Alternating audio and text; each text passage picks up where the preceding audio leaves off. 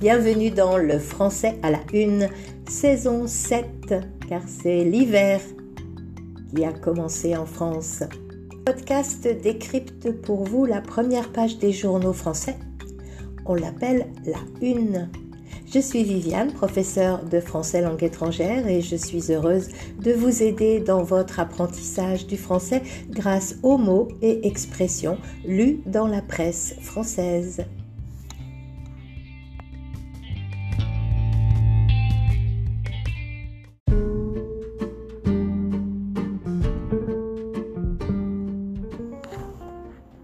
Bonjour, ravi de vous retrouver pour parler des titres de la presse française cette semaine.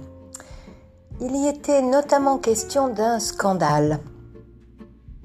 Un livre, fruit d'une enquête de plusieurs années, révèle en effet comment les anciens, les personnes âgées, sont maltraités dans les centres qui les accueillent.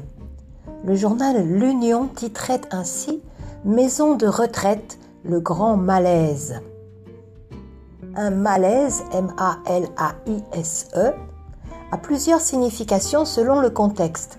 Ce peut être une sensation de trouble physique, de fatigue, qui peut aller jusqu'à la perte de connaissance. Exemple, elle a fait un malaise, elle s'est évanouie. Un malaise, ça peut être un mécontentement social. Exemple, il y a un malaise chez les fonctionnaires depuis l'annonce du gouvernement. Enfin, un malaise, c'est une inquiétude, une gêne. Exemple, la présence de cet homme a créé un malaise parmi les invités. Le grand malaise dans les maisons de retraite est à la fois une inquiétude et un mécontentement.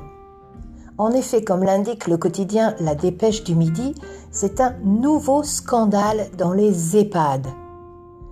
Je vous rappelle la signification de cet acronyme EHPAD, E-H-P-A-D, pour établissement d'hébergement pour personnes âgées dépendantes.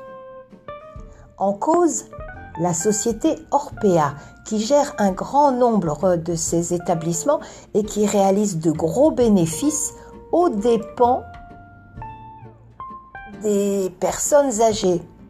Une grande maltraitance de nos anciens est donc dénoncée. Et la presse de la Manche d'écrire sur sa une quand les EHPAD sont dans le collimateur. Être dans le collimateur, C-O-2-L-I-M-A-T-E-U-R.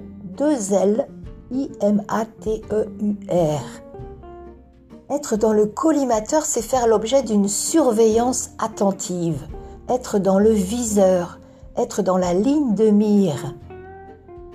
Ça veut dire être sous la surveillance de quelqu'un.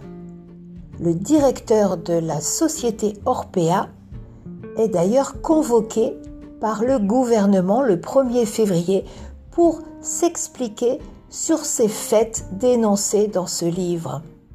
Affaire à suivre donc. Voilà pour aujourd'hui.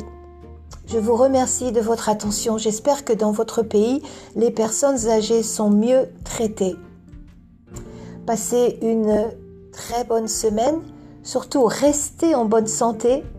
À très bientôt pour d'autres nouvelles de la France et du français. Au revoir.